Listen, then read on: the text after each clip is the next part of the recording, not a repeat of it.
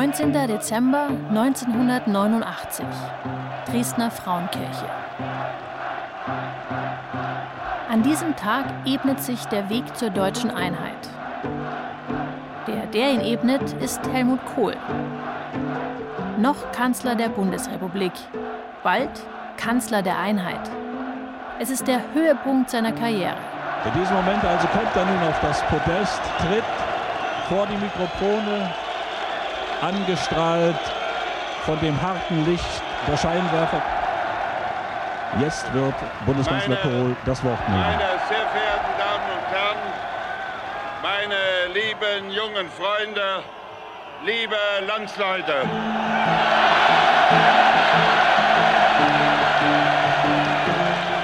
Nur eineinhalb Jahre später, am 10. Mai 1991, ist alles anders. Zum Abschluss des Besuches am späten Nachmittag wollte er in Halle vor dem Rathaus doch noch einige Hände schütteln. Dann das. Eier und Tomaten flogen, der Kanzler verlor die Geduld und die Beherrschung und seine Sicherheitsbeamten verloren die Kontrolle. Kohl ist in Halle an der Saale. Keiner jubelt mehr. Stattdessen fliegen Eier auf den Kanzler. Was ist passiert in diesen eineinhalb Jahren? Darum geht es in dieser Folge. Das ist der Kanzlercast. Ein Podcast über unsere Kanzler und warum sie heute noch wichtig sind. Heute mit Folge 6. Helmut Kohl, Kanzler der Netzwerke. Ich bin Christine Auerbach.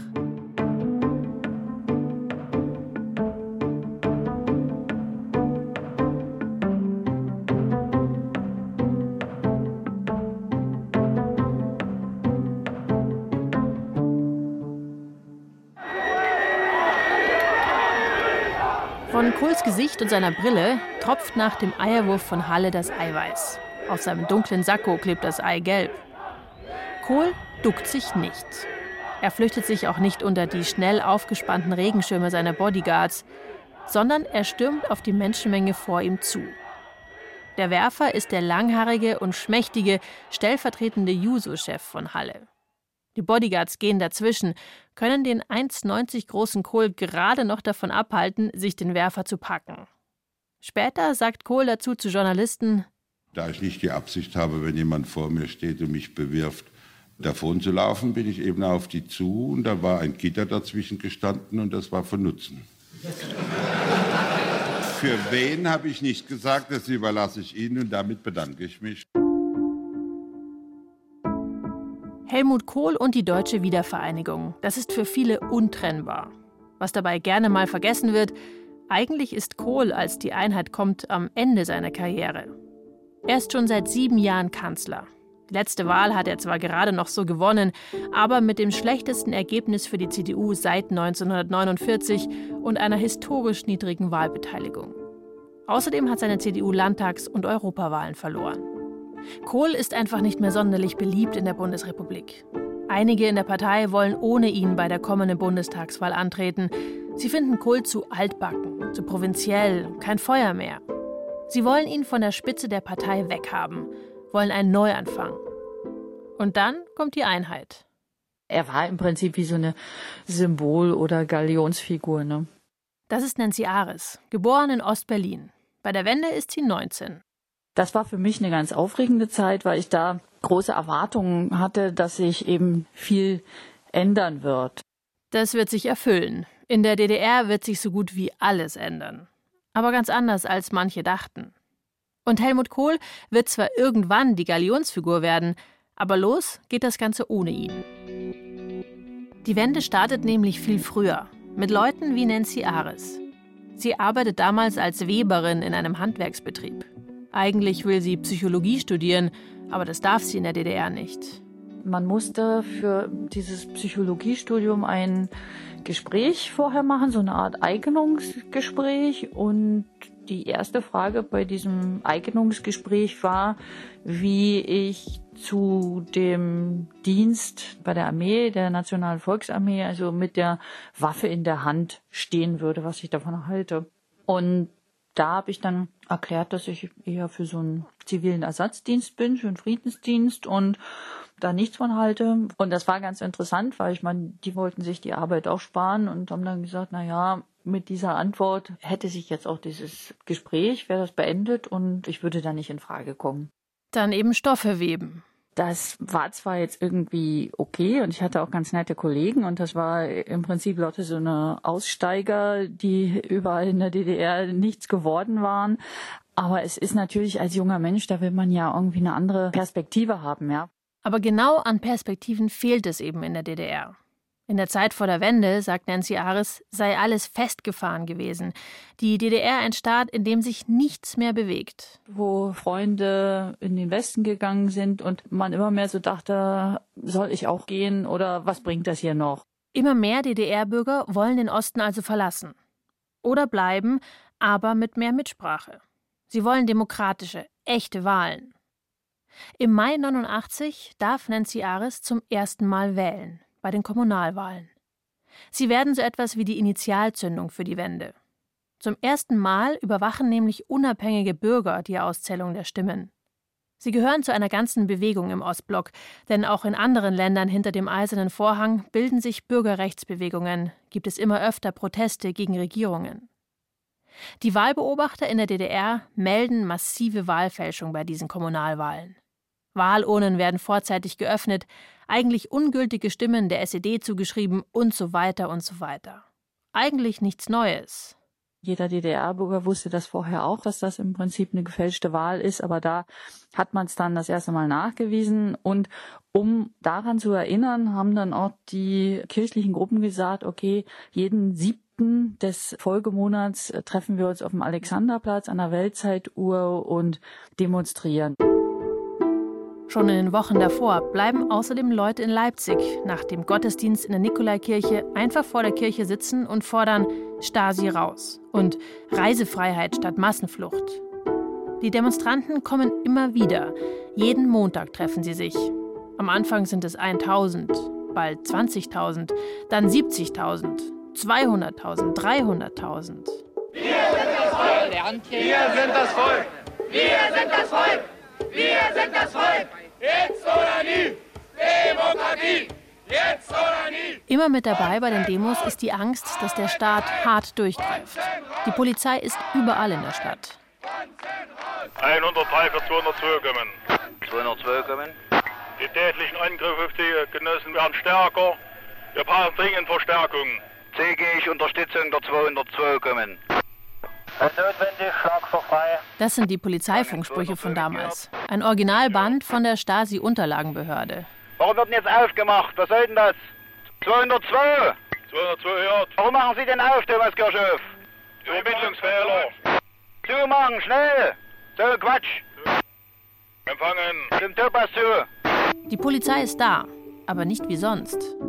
Die Volkspolizisten prügeln die Menschen nicht sofort nieder, und auch die Sowjetunion lässt ihre Panzer in den Kasernen. Etwas ist anders als bei den blutigen früheren Aufständen hinter dem eisernen Vorhang. Die DDR-Regierung ist geschwächt. Die Bürgerrechtsbewegung wird immer größer und lauter. Und wer keine Lust mehr hat, der geht einfach.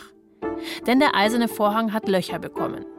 Ungarn beginnt 1989 die Grenzanlagen abzubauen. Täglich fliehen 100 bis 200 DDR-Bürger über Ungarn in den Westen.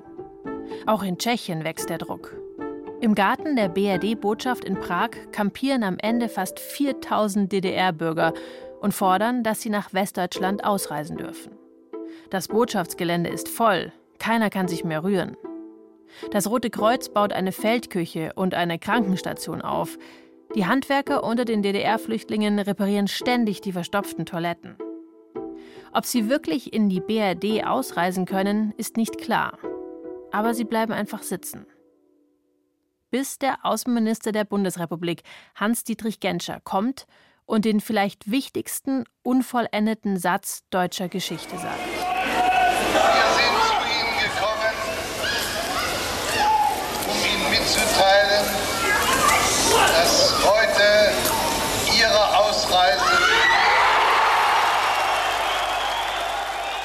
Die DDR-Bürger stemmen den eisernen Vorhang auf.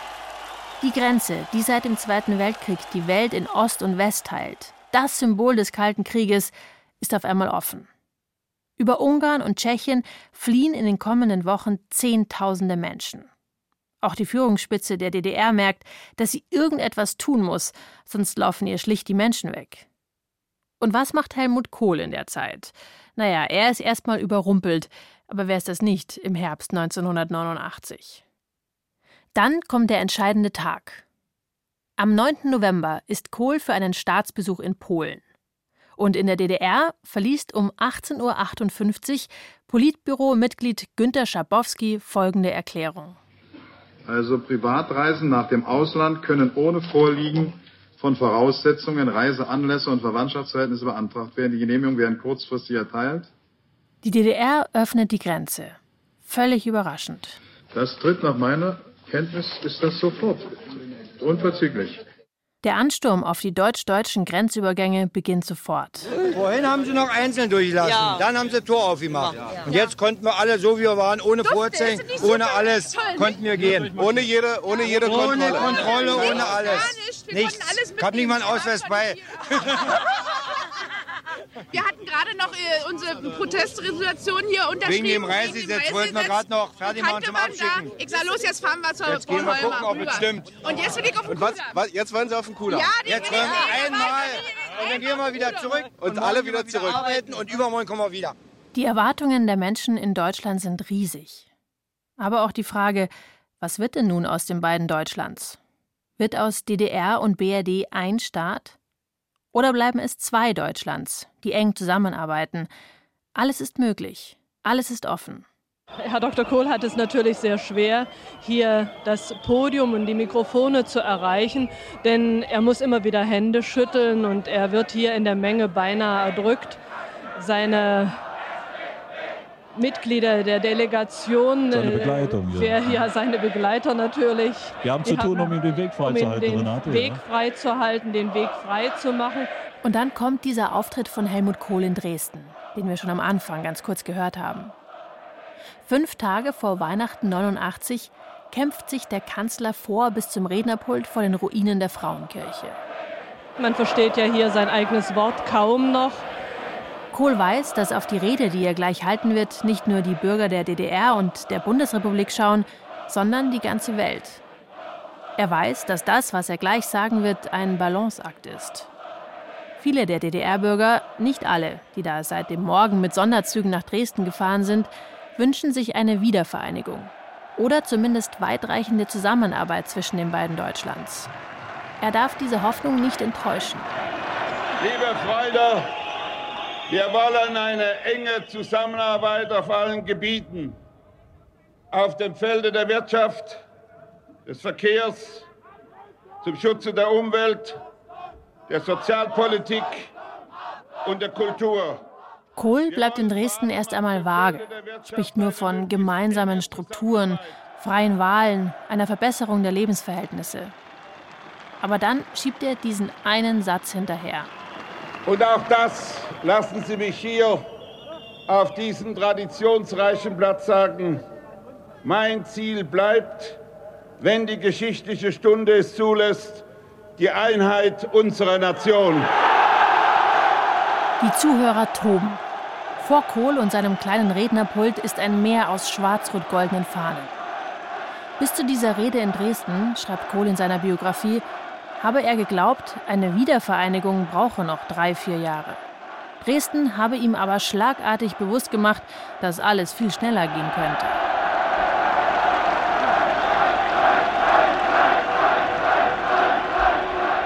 Aber die Welt ist skeptisch. Kann das gut gehen? Ein wiedervereintes großes Deutschland? Die vielen schwarz-rot-goldenen Fahnen und die Deutschland-Deutschland-Sprechchöre gehen mit den Fernsehbildern um die Welt. Die Angst vor einem neuen deutschen Nationalismus ist ein Riesending. Kohl spricht diese Angst in seiner Rede direkt an. Ein Blick auf die Landkarte zeigt, dass alles, was sich hier verändert, Auswirkungen auf alle unsere Nachbarn haben muss. Auf die Nachbarn im Osten und auf die Nachbarn im Westen. Aus Sorge, dass die Zuhörer im Rausch der Gefühle plötzlich auch die erste Strophe der Nationalhymne singen, also Deutschland, Deutschland über alles, soll Kohl auf die Schnelle noch versucht haben, einen Posaunenchor in Dresden zu finden.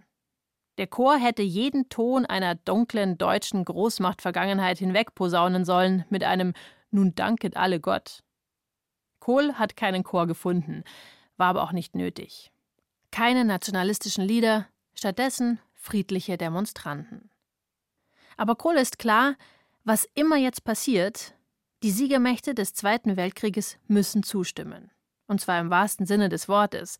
Deutschland kann zu diesem Zeitpunkt nämlich gar nicht selbst entscheiden, ob es wiedervereinigt sein will. USA, England, Frankreich und die Sowjetunion müssen Ja sagen. Kohls Aufgabe ist es, sie dazu zu bringen. Die Rede in Dresden ist sein erster für alle sichtbarer Schritt dazu. Und es hat keinen Sinn, wenn wir nicht zur Kenntnis nehmen, dass auf diesem Weg viele uns mit Sorge und manche auch mit Ängsten betrachten. Seine politischen Feinde sehen in Kohl die Birne, den bräsigen, plumpen Kanzler, der in einem Bungalow in Oggersheim wohnt, mit Gästen gerne wandern geht und am liebsten Saumagen isst. Aber genau dieses Bild von Kohl hilft mit, die Welt davon zu überzeugen, dass von einem wiedervereinigten Deutschland keine Gefahr ausgehen wird. Und noch etwas hilft. Dass Kohl schon seit dem Anfang seiner Karriere nämlich immer für eines steht: für Europa. Genau das macht er auch in der Dresdner Rede klar.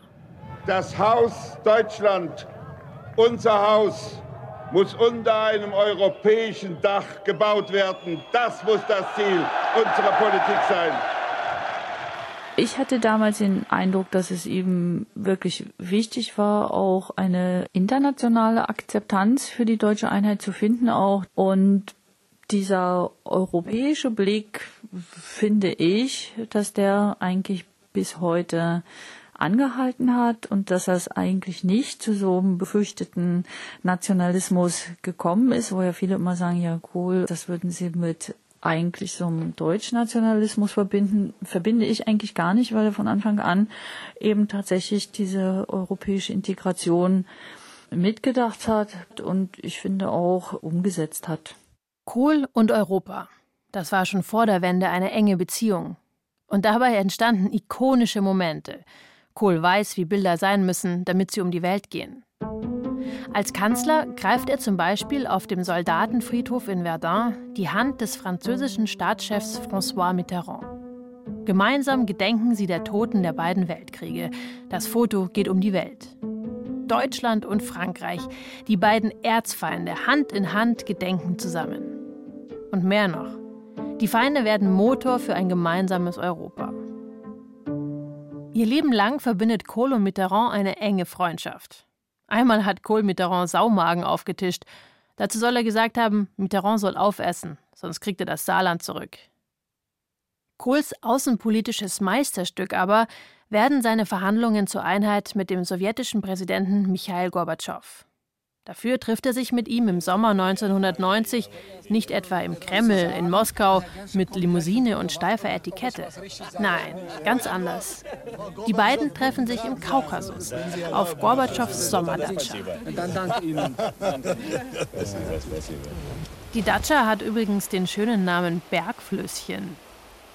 Auch hier wird ein Foto legendär. Auf ihm sitzen Helmut Kohl und Michail Gorbatschow in Strickjacken, zusammen mit Außenminister Hans-Dietrich Genscher um einen Tisch. Er ist aus einem rohen Baumstamm gehauen. Fotografen und Journalisten sind dabei. Gorbatschow und Kohl haben eine ungewöhnlich gute persönliche Gesprächsgrundlage, können sehr offen über Erwartungen und Probleme reden. Jeder braucht etwas vom anderen und weiß, dass der andere etwas geben will und kann. In der Mittagspause entspannte Gespräche, freundliche Scherze. Und Herr Genscher kommt gleich und überwacht, ob ich, ob ich was richtig sage oder nicht. Ich wollte nur Frau Gorbatschow guten Tag sagen, wenn Sie erlauben, Herr Präsident. Dann danke Ihnen. Diese Aufnahmen von damals zu hören, ist Wahnsinn. Nach 40 Jahren Kalter Krieg, nach 40 Jahren Kampf der Weltanschauungen, nach 40 Jahren Aufrüstung bis zum geht nicht mehr auf beiden Seiten sitzen hier der Westen und der Osten zusammen an einem Tisch im Grünen und schäkern, als wären es die besten Freunde. Und dann macht Gorbatschow Kohl eben dieses Riesenzugeständnis. Er sagt Ja zur deutschen Einheit. Die Geschichtsbücher werden das Treffen zwischen Kohl und Gorbatschow das Wunder des Kaukasus nennen. Denn mit dem Ja zur Einheit ist der Kalte Krieg vorbei. Der eiserne Vorhang endgültig gefallen. Gorbatschow stimmt zu, dass das wiedervereinigte Deutschland der NATO beitreten darf. Kohl verzichtet im Gegenzug darauf, ABC-Waffen herzustellen und zu besitzen. Mitgeholfen bei dem ganzen Prozess hat wahrscheinlich auch, dass die Sowjetunion zu der Zeit ziemlich pleite war und Gorbatschow unbedingt Geld gebraucht hat. Deutschland zahlt, und zwar viel. Insgesamt kostet die Zustimmung Moskaus zur deutschen Einheit ungefähr 20 Milliarden D-Mark.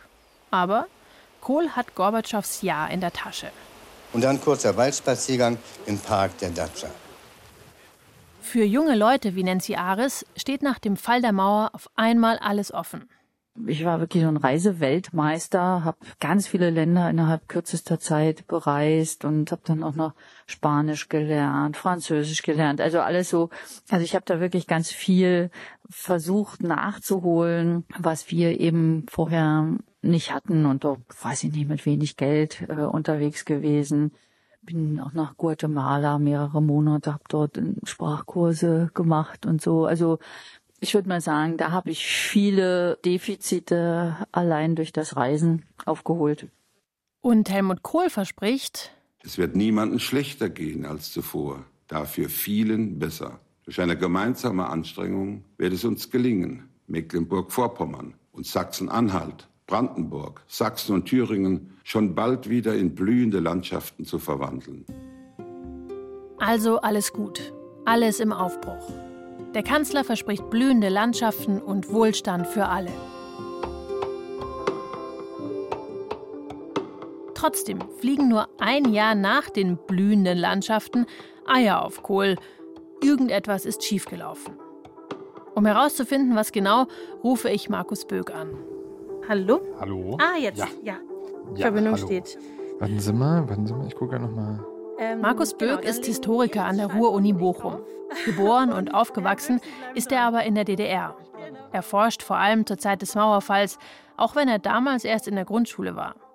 Die blühenden Landschaften hat Kohl 1990 bei einer Fernsehansprache versprochen, als in der DDR die D-Mark eingeführt wird.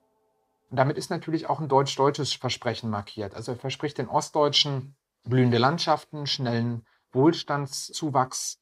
Aber er verspricht natürlich auch den Westdeutschen, dass das alles relativ günstig oder gar zu Nulltarif zu haben sei. Also dass am westdeutschen Wohlstandsmodell der Bonner Republik eben auch keine Abstriche gemacht werden müssten, um eben den Osten aufzunehmen. Diese Einführung der D-Mark im Osten nennt Markus Böck einen regelrechten Knall. Es war eine hochumstrittene Entscheidung, es war eine Risikoentscheidung und es ist ein wirtschaftspolitisches Angebot, das einer politischen Zwangslage folgt. Denn in der Wendezeit verlassen viele DDR-Bürger ihr Land. Kommt die D-Mark, bleiben wir. Kommt sie nicht, gehen wir zu ihr, ist einer der Slogans auf vielen Kundgebungen. Die Autorität des DDR-Regimes verfällt mehr und mehr. Vor allem junge, gut ausgebildete Menschen nutzen die offenen Grenzen und gehen. Sie wollen ihre eigenen Ideen umsetzen und was abhaben vom Wohlstand auf der anderen Seite. Und auch der Westen steht unter Druck. Die Ostdeutschen, die Woche für Woche, Tag für Tag einwandern, werden zunehmend als Konkurrenz auf dem Arbeitsmarkt und bei der Wohnungssuche gesehen. Kohl ist noch in der Defensive, hat sich bewusst zurückgehalten und will jetzt in die Offensive. Und seine Beamten im Kanzleramt, aber auch in der Bundesregierung entwickeln eben diesen Plan, jetzt einen radikalen Vorschlag zu machen und den Ostdeutschen die D-Mark als Symbol zum Bleiben anzubieten. Ab dem 1. Juli 1990 werden Löhne, Gehälter, Renten und Mieten im Verhältnis 1 zu 1 getauscht. Der Historiker Böck sagt, dass die Bundesregierung mit der offiziellen Einführung der D-Mark und dem guten Wechselkurs gehofft hat, dass es in der DDR so eine Art marktwirtschaftlichen Urknall geben wird. Bam. Volle Regale, Wachstum, Wirtschaftswunder. So eine Aufbruchstimmung braucht Helmut Kohl auch, denn es ist Wahlkampf. Die Bundestagswahl 1990 steht an und zum ersten Mal wird gesamtdeutsch gewählt. Die D-Mark ist ein schönes Wahlkampfgeschenk an den Osten, das nicht alle gut finden. Helmut Kohl bekommt einen Brandbrief. Es gibt erhebliche Kritik an dieser Entscheidung. Die Ökonomen kritisieren vor allem, dass die Reihenfolge umgekehrt sei. Also die Ostdeutschen sollten die D-Mark erst nach wirtschaftlichen Reformen bekommen und nicht zu Beginn der Reformen. Kohl hört sich das alles an und tritt dann auch mehrmals vor die Presse und vor den Bundestag und sagt, ja, eure ökonomischen Einwände, eure theoretischen Erwägungen, das sind Sachen für die Lehrbücher, das ist alles schön und gut, aber ich habe die Sache politisch entschieden, weil ich bin Politiker und Ökonomie ist wichtig, aber manchmal ist Politik wichtiger und damit ist für ihn die Sache erledigt. Das ist typisch für Kohl. Er ist ganz anders als zum Beispiel sein Vorgänger Helmut Schmidt. Der wollte in der Weltwirtschaft mitspielen, wollte die großen Fäden ziehen. Das habe ich euch ja schon in der Folge über ihn erzählt. Helmut Kohl interessiert sich eher nicht so sehr für die großen Zusammenhänge. Er löst Probleme, wenn sie aktuell vor ihm liegen. Emotional, pragmatisch und am liebsten aus dem Stand. Kohls Entscheidungen, sagt Böck, sind oft Bauchentscheidungen, die er ohne Experten oder Beratung trifft. Dabei hat Kohl ein instinkthaft gutes Gefühl für politische Chancen und Momente. Außerdem sieht sich Kohl als eine Art Familienoberhaupt Deutschlands. In der Wendezeit ist ihm klar, er muss dem neuen Familienzuwachs, den DDR-Bürgern, etwas bieten. Sie, die jahrelang den Wohlstand im Westen gesehen hatten, wollen nun zu Recht ihr Stück davon abhaben. Die D-Mark ist da ein erstes Versprechen für blühende Landschaften. Die Einführung der D-Mark über Nacht bedeutet aber auch, dass die gesamte DDR-Wirtschaft über Nacht auf dem Weltmarkt konkurrenzfähig sein muss. Das war ja alles nicht sozusagen marktfähig, sagt Nancy Ares dazu. In ihrem Handwebebetrieb hatten sich die Leute zu DDR-Zeiten zum Beispiel Stoffe weben und Kleider nähen lassen. Aber sobald so ein C&A offen hatte und sie dann in den Westen konnten, haben sie sich ganz billige Kleidung dort gekauft, die schriller, die bunter war und viel mehr, so das erste, ja, Konsummoment oder dieses Bedürfnis auch befriedigt hat. Und da sind aber ganz viele Kleinbetriebe eben dann schon in den ersten Wochen nach der Währungsunion, weil ja die Löhne mussten in D-Mark ausgezahlt werden, sind da im Prinzip bankrott gegangen. Und, und das waren so dann innerhalb kürzester Zeit die Probleme, die auch meine Familie und auch Verwandte betroffen hat. Da waren dieses Versprechen der blühenden Landschaften natürlich wirklich auch, sagen wir, eine positive Vision. Ja, es wäre ja schön, wenn wir das wieder hätten, wie es vielleicht mal war oder sogar noch schöner. Aber gleichzeitig natürlich auch mit mit großem Zweifel gepaart, weil sie ja in ihrer Lebenswirklichkeit auch gesehen haben, dass das erstmal ganz schön den Bach runtergeht, ja. Denn das Arbeitsleben in der DDR ändert sich radikal. Also mein Vater, der hat im Hotel gearbeitet und war da eigentlich auch so ein leitender Techniker und eigentlich bis zum Schluss seiner Berufskarriere in, weiß ich nicht, im Jahr 2000 oder so ging es immer nur bergab. Ja, zum Schluss war er dann irgendwie Pförtner vom Parkhaus. Also das ist natürlich auch mit ganz viel Schmerz verbunden und da freut man sich dann auch nicht, wenn irgendwo ein neuer Aldi aufmacht. Ein Los, das Nancy's Vater mit vielen in der DDR teilt. Nach der Wende schließen Betriebe, die Arbeitslosigkeit im Osten wächst rasant. Das Problem sitzt dabei viel tiefer als nur der Verlust des Arbeitsplatzes. Aus westdeutscher Perspektive, das hat keiner so richtig verstanden, dass eben so ein Betrieb oder ein Arbeitsplatz viel, viel mehr war als einfach nur ein Arbeitsplatz, es vielleicht auch heute ist. Ja, in der DDR, da war eben ganz viel darüber organisiert. Es gab die Feriengestaltung über einen Arbeitsplatz. Es gab auch kulturelle Angebote. Es gab Kinderbetreuung dort. Also unheimlich viel. Und mit dem Wegfall des Arbeitsplatzes sind im Prinzip auch ganz entscheidende Kommunikationsräume weggefallen. Und dadurch waren die Menschen, sagen wir, hatten sie erstens nicht nur nichts zu tun, weil sie arbeitslos waren, sondern sie hatten auch im Prinzip ihre bisherige Einbettung in der Gesellschaft war auch weg. Sie waren dann sozusagen wurzellos. Der Aufbau Ost ist also kein Selbstläufer. Das zeigt sich schnell. Das schnelle Einführen der D-Mark im Osten gibt zwar wirklich einen marktwirtschaftlichen Urknall, aber eben ganz anders als erhofft.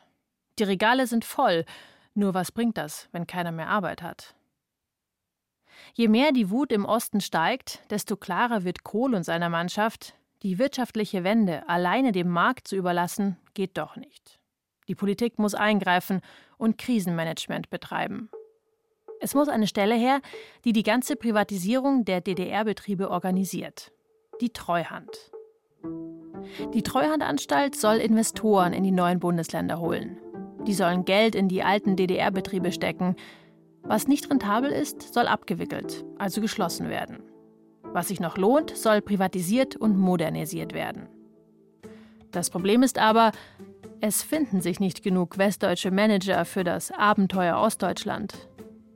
Kurz nach dem 3. Oktober 1990, als die Einigung auch politisch geschafft ist, steht deshalb der damalige Treuhandchef Detlef Carsten Rohwedder beim Kanzler vor der Tür, erzählt der Historiker Markus Böck und er sagt, wir brauchen jetzt hier einfach Unterstützung und Hilfe.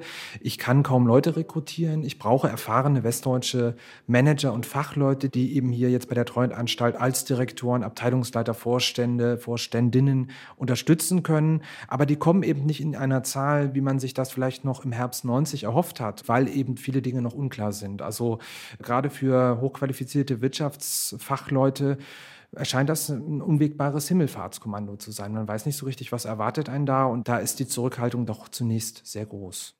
Kohl hört sich das an und reagiert. Er lädt die Spitzen der deutschen Wirtschaft zum Kamingespräch nach Bonn, hält eine Rede und appelliert an den Patriotismus der westdeutschen Unternehmer. Wir müssen das gemeinsam machen, ihr müsst mir helfen. Er hat Erfolg. Der BDI, der Bund Deutscher Industrie, organisiert eine Manager-Transferaktion. Innerhalb weniger Wochen werden 100, 200 Leihmanager von Bayer, von Siemens, von Daimler zur Treuhand geschickt. Kostenlos, für ein Jahr oder zwei. Probleme so zu lösen, sei typisch für Helmut Kohl, sagt Markus Böck. Er aktiviert quasi sein Netzwerk, seine Kontakte. Er möchte sich nicht in dieses Alltagsgeschäft eigentlich einmischen, das ist auch relativ typisch. Kohl ist also keiner für die Feinheiten eines Problems sondern er ähm, versucht eben sein Netzwerk zu organisieren und äh, versucht über diese gespannten, intensiv gepflegten Netzwerke, über Anrufe, Appelle, über sehr persönliche Ansprache auch eben, die auf Vertrauen basiert, auf entsprechenden gegenseitigen Erwartungen und Erfahrungen, hier dieses Problem zu lösen. Also es geht nicht darum, irgendwie eine Sachlösung zu finden oder so eine Programmatik zu entwickeln, sondern im Prinzip Leute zu gewinnen, zu rekrutieren, die dieses Problem dann eben als Vertraute, als Experten lösen können. Kohl und seine Netzwerke, die sind wichtig. Kohl ist ein begnadeter Netzwerker. Innerhalb seiner eigenen Partei und in die Wirtschaft. Sein Telefonbuch muss riesig gewesen sein. Er kennt die Geburtstage von Parteifreunden und ruft sie an, um zu gratulieren. Wenn man als Regionalverbandsvorsitzender Probleme hat, ein Parteitreffen zu organisieren, kann es sein, dass man auf einmal den Kanzler an der Strippe hat, der fragt: Was ist los? Brauchst du Geld? Diese Netzwerke sind Gold wert in einem Politikerleben, können aber natürlich auch große Stolpersteine werden. Dazu kommen wir später noch. Zurück erst einmal zur Treuhand.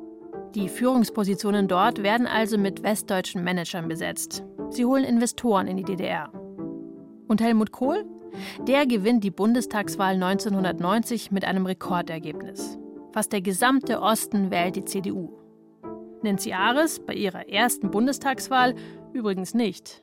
Ich gehörte jetzt nicht zu denjenigen, die Helmut Helmut gerufen haben.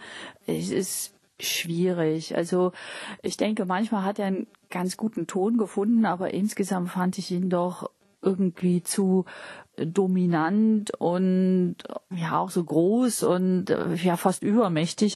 Sie wählt damals die Grünen, kann aber verstehen, warum trotz all der Probleme viele im Osten für Kohl gestimmt haben.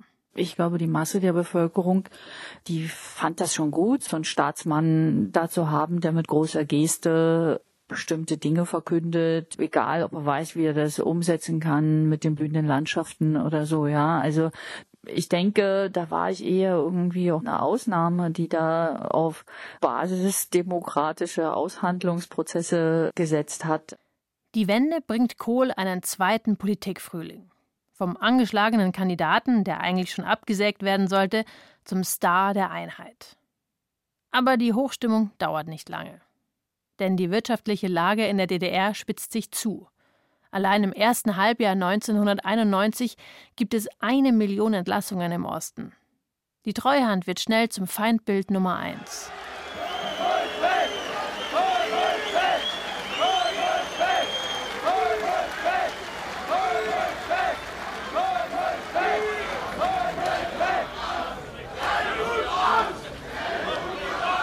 In Leipzig kommt es wieder zu Montagsdemonstrationen. Es sieht fast aus wie im Herbst 89. Nur wer ganz genau hinschaut, sieht, dass auf den Bannern die Worte Stasi und Honecker ersetzt sind durch Kohl und sein Politbüro vor Gericht oder Kohl und die Treuhand in die Produktion. Ich glaube, Sie alle haben ein Recht darauf, dass eigentlich der Kanzler hier steht und sich zu seinen Versprechungen bekennt. Vielleicht überfliegt er uns in diesem Hubschrauber und schaut sich die Situation von oben an, in einer Position, in der er sich ohnehin wohler fühlt. Wir haben so das Gefühl, als wenn sie warten, bis wir ganz und gar unten sind, nichts mehr wert sind. Und dann sagen sie uns ein, vernischt und wieder nicht. 40 Jahre waren unsere Arbeitskräfte die spezialisiertesten Fachkräfte, die sie in der Wirtschaft gebrauchen konnten. Mit einmal tauchen unsere Arbeiter nichts und jetzt sind wir alle tot. Das begreifen wir nicht. Überall gibt es Gerüchte. Bald wird das Gewerk geschlossen, bald das. In jeder Familie gibt es Arbeitslose. Der Staat versucht aufzufangen mit Sozialmaßnahmen wie Kurzarbeit oder Frühverrentung. Manche im Osten fühlen sich vom Westen regelrecht kolonialisiert, meinen, dass ihre Betriebe zu Spottpreisen an gierige Westinvestoren verramscht werden. Ja und nein, sagt dazu Markus Böck. Ja, manche Betriebe seien zu billig zu haben gewesen, aber was tun mit großen, dreckigen Industrien wie Chemie zum Beispiel, Bergbau oder Metall? Dort gibt es riesige Umweltprobleme und billig Konkurrenz aus dem Ausland. Schon im Westen haben diese Branchen große Probleme. Wer will da schon in einen Ostbetrieb investieren?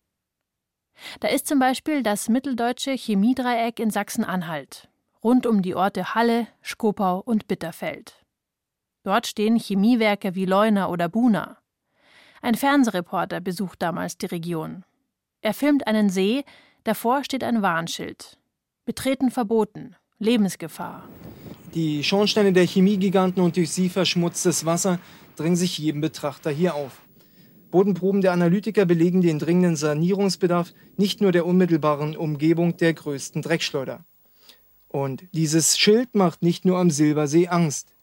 Wer vermag zu sagen, ob hier jemals wieder gebadet werden kann? Kein Investor will sich diesen Moloch ans Bein binden. Es sieht schlecht aus für das Chemiedreieck, bis der Kanzler kommt. Bei den Buna- und Leuna-Werken damals bündelt sich alles, was Kohl als Politiker ausmacht. Gutes Bauchgefühl, gute Netzwerke, der Wille zum Anpacken.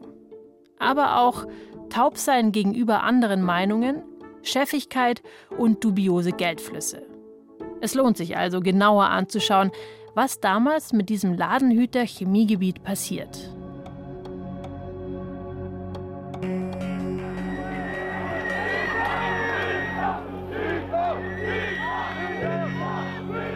1991 gibt es im Chemiedreieck massive Proteste gegen Entlassungen und Schließungen. 20.000 Chemiearbeiter gehen auf die Straße und besetzen Betriebsanlagen. In dieser Stimmung fährt Helmut Kohl in die Region. Im Wahlkampf hatte er versprochen, mehr in die neuen Bundesländer zu reisen. Das will er jetzt umsetzen. Zur Chemieindustrie hat Kohl enge Verbindung.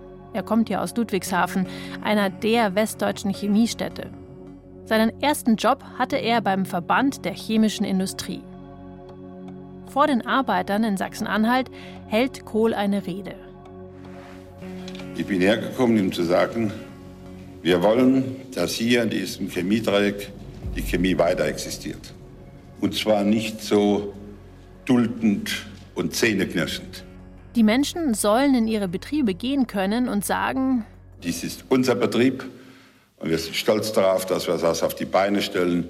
Und wir sind genauso gut wie die in Leverkusen, in Ludwigshafen oder in Frankfurt. Und dann gibt er den Arbeitern sein Ehrenwort.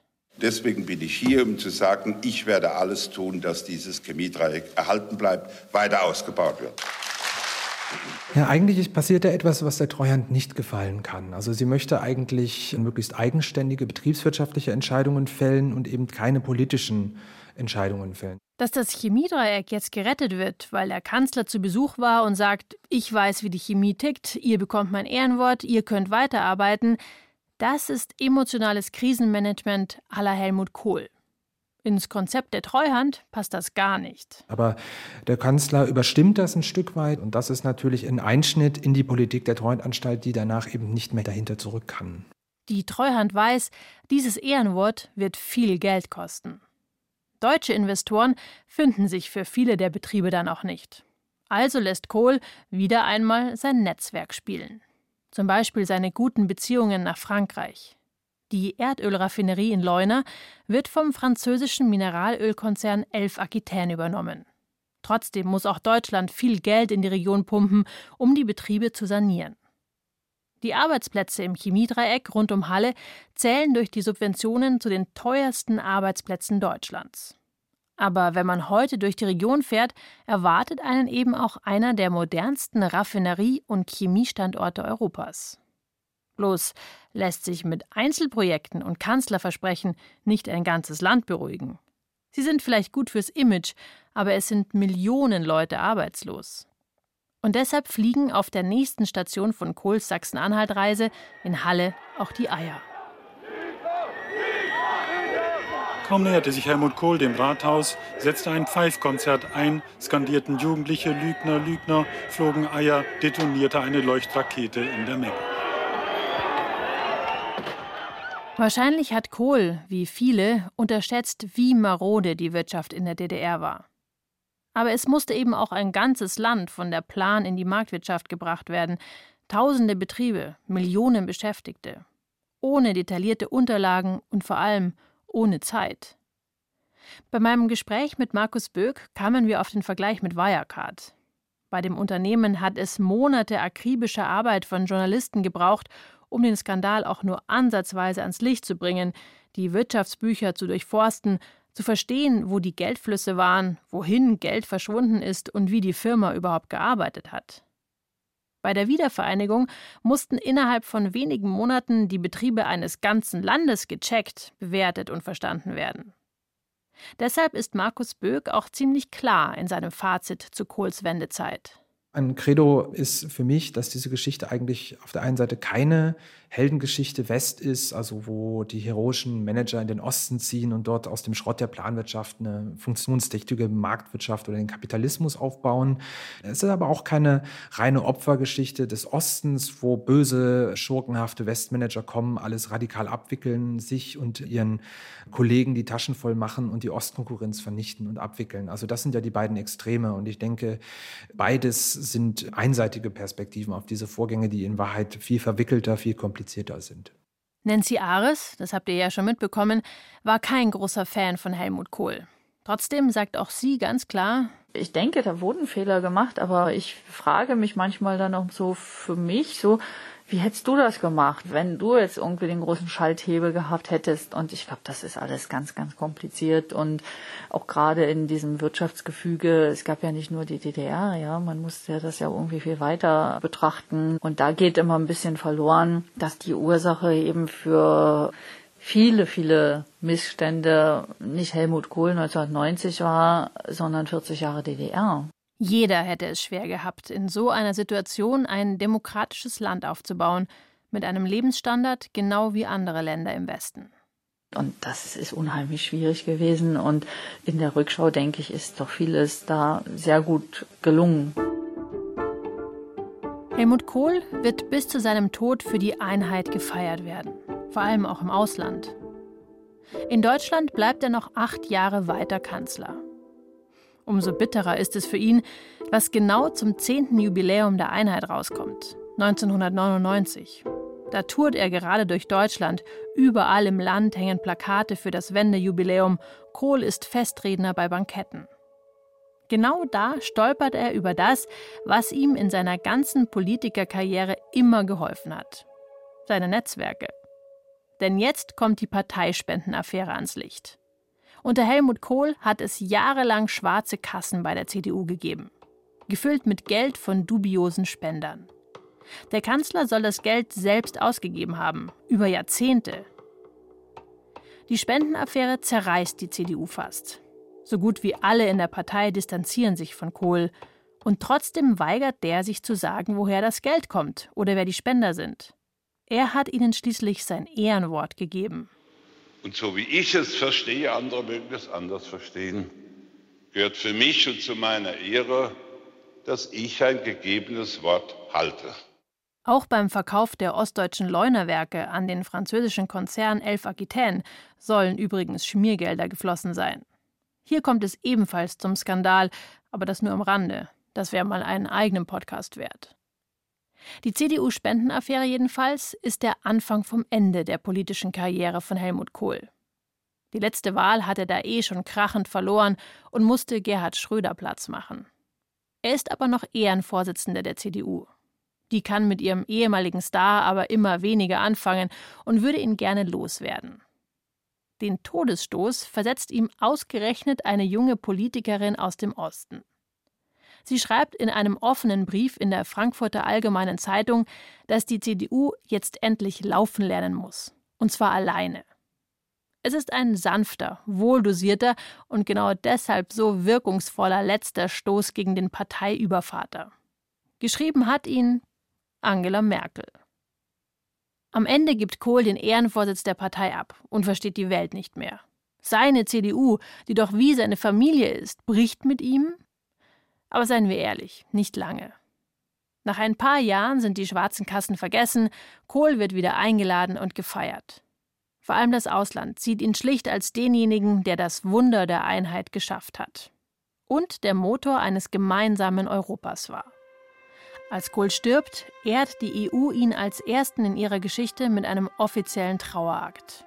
Kohls Sarg steht im Plenarsaal des Europaparlaments in Straßburg, er ist bedeckt mit der blauen Europaflagge.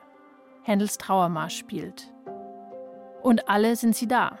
Die Spitzen der EU, der damalige russische Ministerpräsident Dmitri Medvedev, Angela Merkel, dann schon selbst Kanzlerin. Auf Helmut Kohl war Verlass. Nicht wenige haben sich an ihm abgearbeitet und gerieben. Viele von uns, auch ich, können davon erzählen. Doch das tritt zurück hinter dem überragenden Lebenswerk. Spätestens bei dieser Trauerfeier für Kohl wird klar, egal was danach noch war, Helmut Kohl wird vor allem eines bleiben: der Kanzler der Einheit.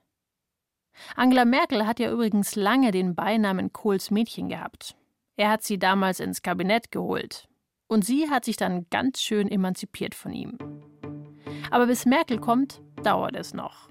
Erst einmal zieht noch jemand anderes ins Kanzleramt ein. Glauben Sie im Ernst, dass meine Partei auf ein Gesprächsangebot von Frau Merkel bei dieser Sachlage einginge, indem sie sagt, sie möchte Bundeskanzlerin werden. Ich meine, wir müssen die Kirche doch auch mal im Dorf lassen. Gerhard Schröder, der Genosse der Bosse.